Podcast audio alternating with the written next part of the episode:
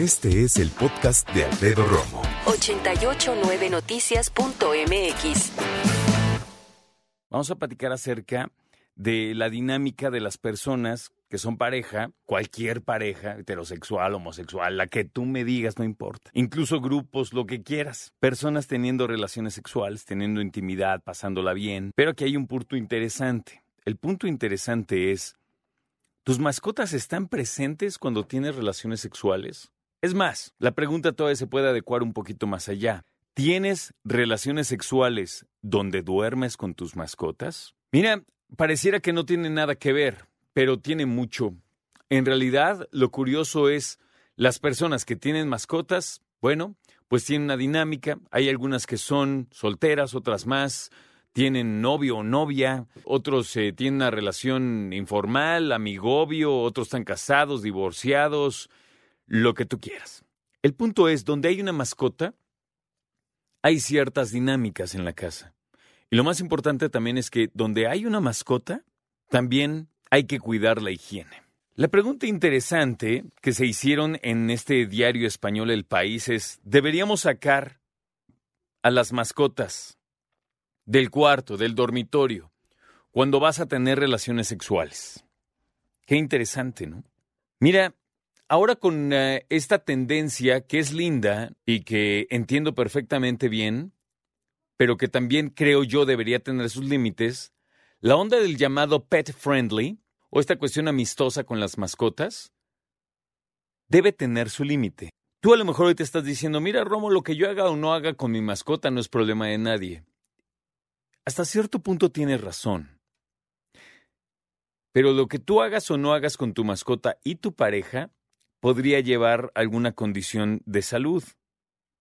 Los momentos de intimidad necesitan personas presentes, necesitan personas concentradas y no estar diciendo hazte para allá, Fido, bájate, Fido, no me chupes, tú no. Cosas de ese tipo.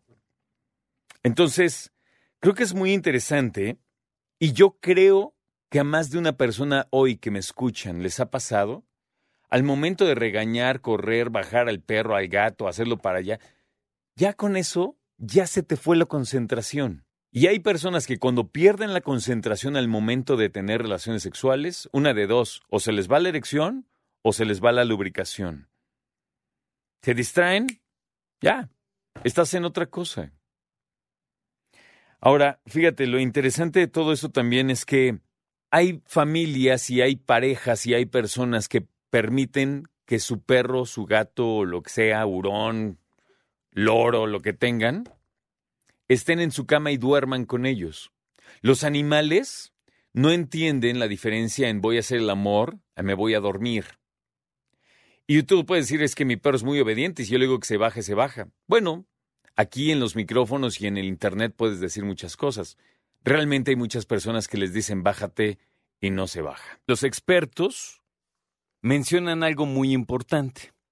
Si tú eres una, una pareja matrimonio, obvio, da igual, ¿no? Heterosexual, homosexual, da igual. Pero ya eres un matrimonio y consiguieron a la mascota juntos, eh, pues ya será de ti si permites que duerman ahí, que estén en la cama. Los eh, expertos dicen que puede llegar a ser algo antihigiénico, pero cada quien, ¿eh? Yo, mi perro, que es la única mascota que tengo, no cama, no sillones. De hecho, tiene un límite en el cuarto y no lo pasa. Así, tajante. Repito, cada quien.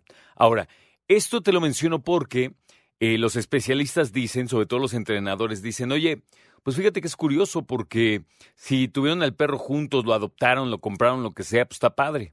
Pero ¿qué pasa cuando tu mujer eres la dueña de un perro y la dinámica es el perro y tú, solos? Mujer y perro, o perra, claro, ¿no? Ok, pero ¿qué pasa que conoces a alguien que te gusta y de buenas a primeras le invitas a la casa y todo?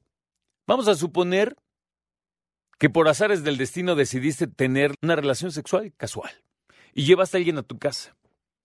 En primera, puede que el perro se ponga muy difícil porque no conoce a esa persona. ¿Qué tal que le empieza a ladrar sin parar? O peor tantito, lo quiero morder. ¿Qué pasa si el chavo o chava a quien llevaste a tu casa dices, híjole, a mí no me gustan los perros, o me dan miedo, o de plano, como se da cuenta que el perro duerme y hace por donde sea, dice, híjole, no, a mí no me encanta la idea de que estamos aquí echando el beso y la pasión y el perro junto a nosotros. ¿no?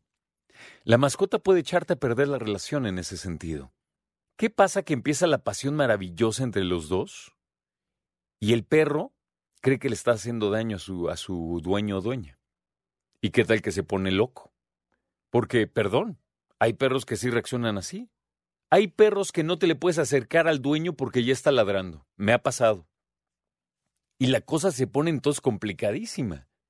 Y entonces cuando tú llegas y, oye, pues qué bonita está tu casa. Ah, sí, mira, él es este Fido. No hace nada. Y el Fido con los colmillos salidos y gruñéndote. Y tú haces, ay, qué bonito perrito. Eso pasa en cualquier cantidad de hogares en nuestra Ciudad de México.